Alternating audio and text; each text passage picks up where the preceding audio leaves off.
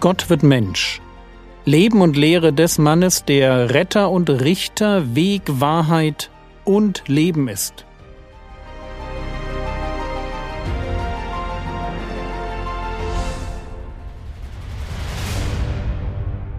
Episode 50 Das Zeugnis der Alten Zurück zu Maria und Josef im Tempel.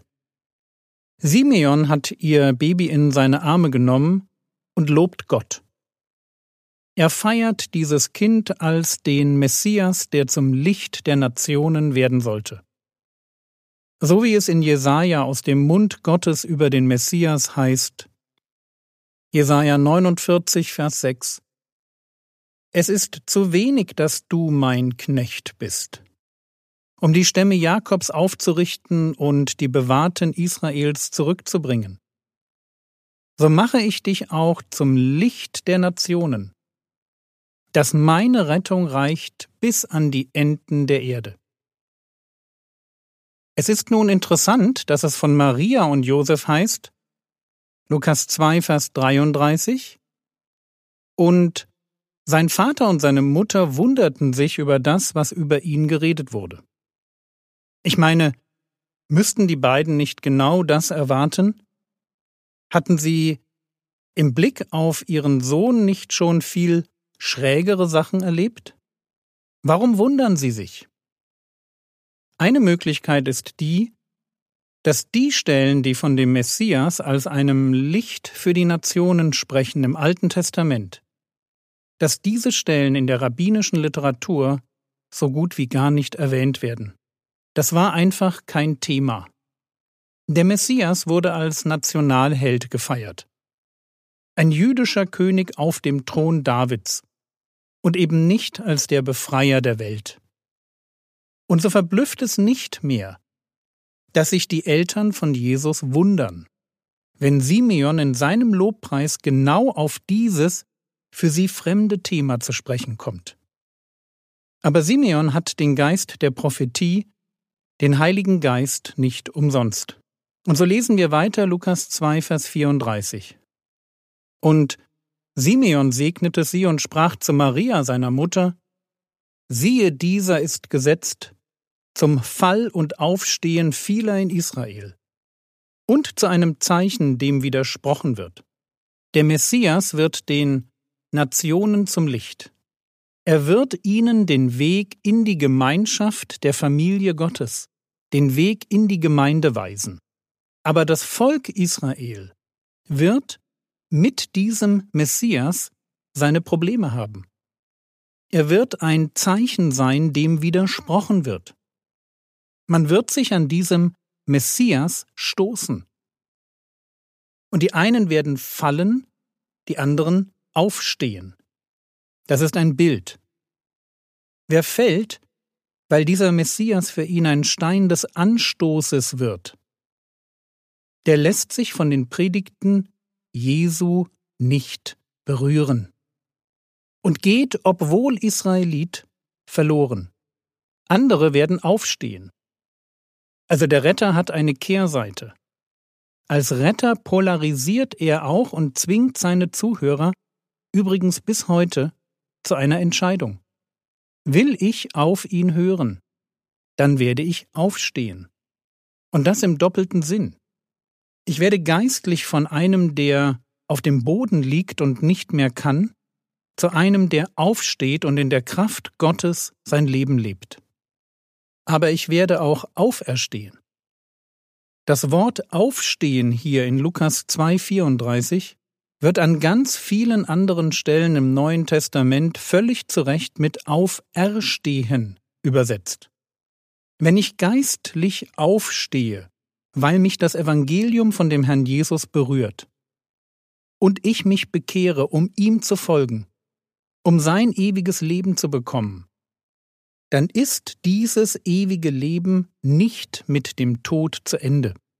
Wer durch die Bekehrung geistlich aufsteht, wird auch zu ewigem Leben auferstehen. Eine tolle Verheißung. Aber nicht alle werden dazu ein Ja finden. Jesus wird polarisieren. Und man wird ihm wehtun. und nicht nur ihm. Lukas 2, Vers 35. Aber auch deine, gemeint ist Maria. Josef ist wieder nicht im Blick. Aber auch deine eigene Seele wird ein Schwert durchdringen, damit Überlegungen aus vielen Herzen offenbar werden. Was Simeon hier mit dem Bild vom Schwert durch die Seele beschreibt, ist das, was Maria als Mutter Jesu erwartet. Sie wird mitleiden. Nicht wie der Herr Jesus, stellvertretend für unsere Sünden, Maria wird durch ihr Leiden nicht zur Miterlöserin. Sie bleibt sündiger Mensch. Und sie braucht, wie sie das selbst im Magnifikat ausdrückt, einen Retter. Und doch ist ihr Leiden außergewöhnlich. Sie muss als Mutter miterleben, wie man ihren Sohn erst geißelt, dann ans Kreuz schlägt und zuletzt ihm einen Speer in die Seite stößt. Das war nötig, damit, wie Simeon es formuliert, Überlegungen aus vielen Herzen offenbar werden. Der Tod des Messias am Kreuz macht deutlich, was in den Herzen von so vielen Israeliten steckt. Sie wollen nicht gerettet werden. Sie wollen diesen Messias loswerden. Sie wollen, dass er verschwindet und damit aufhört, sie zu ärgern. Deshalb bringen sie ihn um. Und neben dem Kreuz, hilflos von ihren Emotionen überwältigt, sich dem grausamen Schauspiel nicht entziehend, steht Maria und sieht ihrem Sohn über Stunden hinweg beim Sterben zu. Sieht, wie er immer matter wird, wie sich sein Gesicht verzerrt, sieht, wie er sich mühsam unter Schmerzen aufrichtet, um nach Luft zu schnappen, sieht ihn schließlich sterben. Deine eigene Seele wird ein Schwert durchdringen. Von Anfang an bereitet Gott Maria auf diesen Moment vor. Nein, der Messias stirbt nicht, weil er ein hoffnungsloser Träumer war. Ein Revolutionär der Liebe, der seine Vision von Liebe an der Realität zerschellen sehen muss. Jesus stirbt, weil ihm widersprochen wird. Und das wird vom Heiligen Geist bereits über das Baby Jesus gesagt. Aber Simeon ist nicht der Einzige, der den Messias erkennt. Da gab es auch noch Hannah, die Prophetin. Die war Tag und Nacht im Tempel und auch sie erkennt in diesem Baby den Erlöser. Und sie beginnt ihn bekannt zu machen. Lukas 2, die Verse 36 bis 38. Und das war eine Prophetin Hannah, eine Tochter Phanuels aus dem Stamm Asser. Diese war in ihren Tagen weit vorgerückt. Sie hatte sieben Jahre mit ihrem Mann gelebt, von ihrer Jungfrauschaft an, und sie war eine Witwe von 84 Jahren. Die wich nicht vom Tempel und diente Gott Nacht und Tag mit Fasten und Flehen. Und sie trat zur selben Stunde herbei, lobte Gott und redete von ihm zu allen, die auf die Erlösung Israels warteten. Ein alter Mann und eine alte Frau loben Gott loben ihn, weil sie den Messias gefunden haben. Hannah hatte nach kurzer Ehe nicht mehr geheiratet. Stattdessen hatte sie ihr Leben dem Gebet gewidmet. Nacht und Tag mit Fasten und Flehen. Und so wie Simeon lobt sie jetzt Gott und redet über dieses Kind zu allen, die auf die Erlösung Jerusalems warteten. Das sind die Israeliten, die auf den Messias warteten. Die Gruppe im Volk, die man auch den Überrest nennt. Die Gruppe, für die Simeon und Hannah standen. Echte Gläubige an der Schwelle zur messianischen Zeit. Solche, die nicht nur religiös waren, sondern die sich ein Leben lang gesehnt hatten nach dem einen, der kommen sollte, um sein Volk zu erlösen. Wisst ihr, was mir an diesem Text auffällt?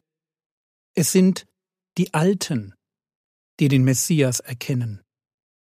Wir leben in einer Gesellschaft, die nicht mehr viel von den Alten erwartet.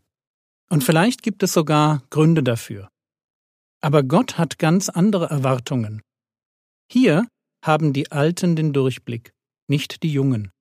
Sie sind es, die aus einem Leben der Gemeinschaft mit Gottes Geist und aus einem Leben, das von Fasten und Flehen geprägt war. Sie sind es, die zu Verkündigern der Erlösung werden. Und wisst ihr, was ich mir wünsche? Solche Alten. Alte Christen, die ein Leben der Geistleitung und ein Leben des innigen Gebets hinter sich haben, um im neutestamentlichen Tempel, und das ist die Gemeinde Gottes, um heute aufzustehen und auf einen unbekannten Erlöser der Welt hinzuweisen. Ich frage mich oft, wo sind die alten, weisen, vom Geist geleiteten und im Gebet erprobten Christen hin? Wo haben sich die Simeons und Hannas versteckt? Ich sehe so wenig von ihnen. Aber ich möchte selbst einmal einer von ihnen sein.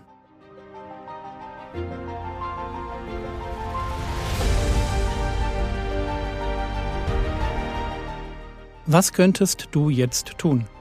Du könntest dich heute bei den Simeons und Hannas, die du kennst, für ihren treuen und vorbildlichen Dienst bedanken. Das war's für heute. Wenn du noch nicht für verfolgte Christen weltweit betest, dann lass dir doch von Open Doors deren monatliches Gebetsheft schicken. Link im Skript. Der Herr segne dich, erfahre seine Gnade und lebe in seinem Frieden. Amen.